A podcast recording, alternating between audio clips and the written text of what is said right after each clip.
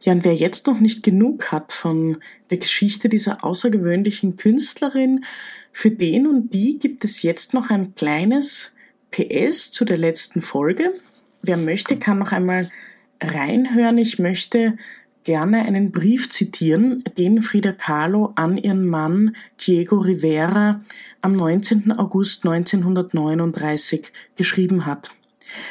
Ich zitiere diesen Brief aus dem Buch Geschichte schreiben, Briefe, die die Welt verändern von Simon Sebag Montefiore in der deutschen Übersetzung.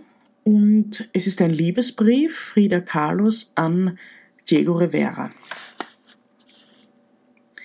Diego, nichts ist vergleichbar mit deinen Händen, nichts mit dem grünen Gold deiner Augen. Mein Körper ist erfüllt von dir, Tag für Tag. Du bist der Spiegel der Nacht. Du bist das violette Licht des Blitzes. Du bist die Feuchte der Erde. Die Mulden deiner Achselhöhlen sind meine Zuflucht.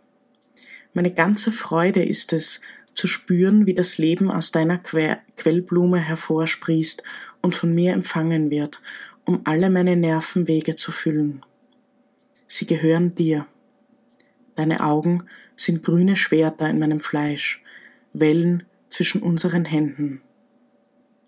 Nur du in einem Raum voll von Klängen, im Schatten wie im Licht. Du trägst den Namen Auxochrom, das die Farbe aufnimmt. Ich bin das Chromophor, das die Farbe gibt. Du verkörperst alle Kombinationen von Zahlen. Du verkörperst das Leben. Ich sehne mich danach, die Linie, die Form und die Bewegung zu verstehen. Du beschenkst mich reich, ich empfange deine Fülle.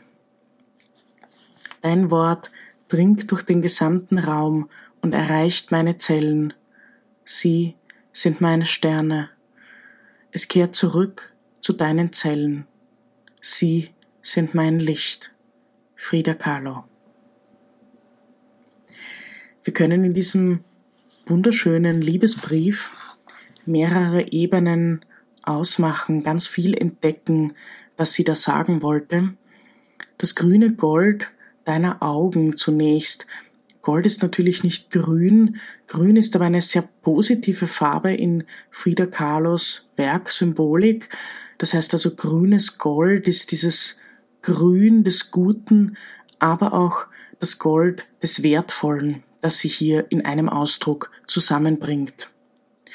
Das Violett Licht des Blitzes, auch das eine sehr, sehr positive Farbe in ihrer Symbolik.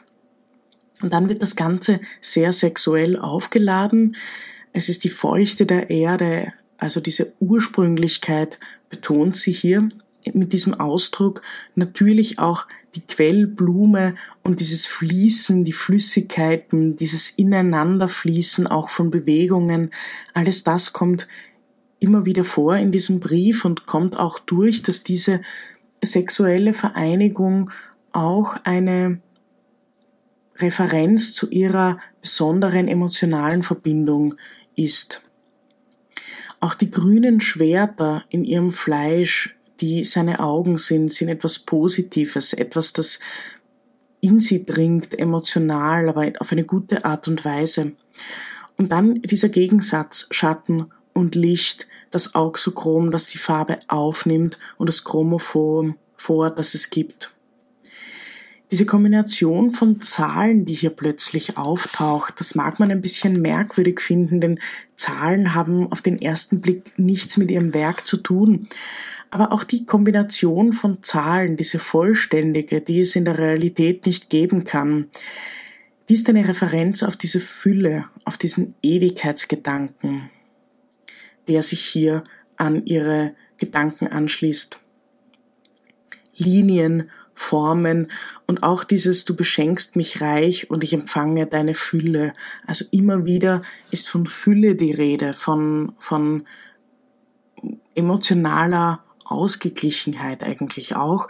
Wir wissen, historisch gesehen war das nicht immer so, aber er muss wohl ganz, ganz viel in ihr bewegt haben, das können wir in diesem Brief erkennen. Ganz zu Beginn wählt sie die Formulierung Mein Körper ist erfüllt von dir.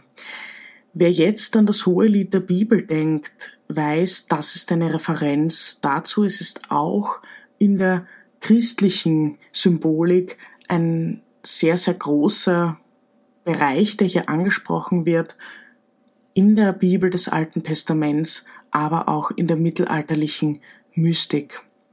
Mein Körper ist erfüllt von dir, also geistig, aber auch physisch bestimmt. Gemeint schreibt übrigens auch ein sehr bekanntes Liebespaar des 20. Jahrhunderts aneinander. Auch hier verwendet sie die Formulierung ihm gegenüber und ich spreche hier von der österreichischen Schriftstellerin Ingeborg Bachmann und ihrem Schweizer Geliebten Max Frisch. Damit also noch einmal dieser Bogen gespannt zurück nach Europa in den deutschsprachigen Raum.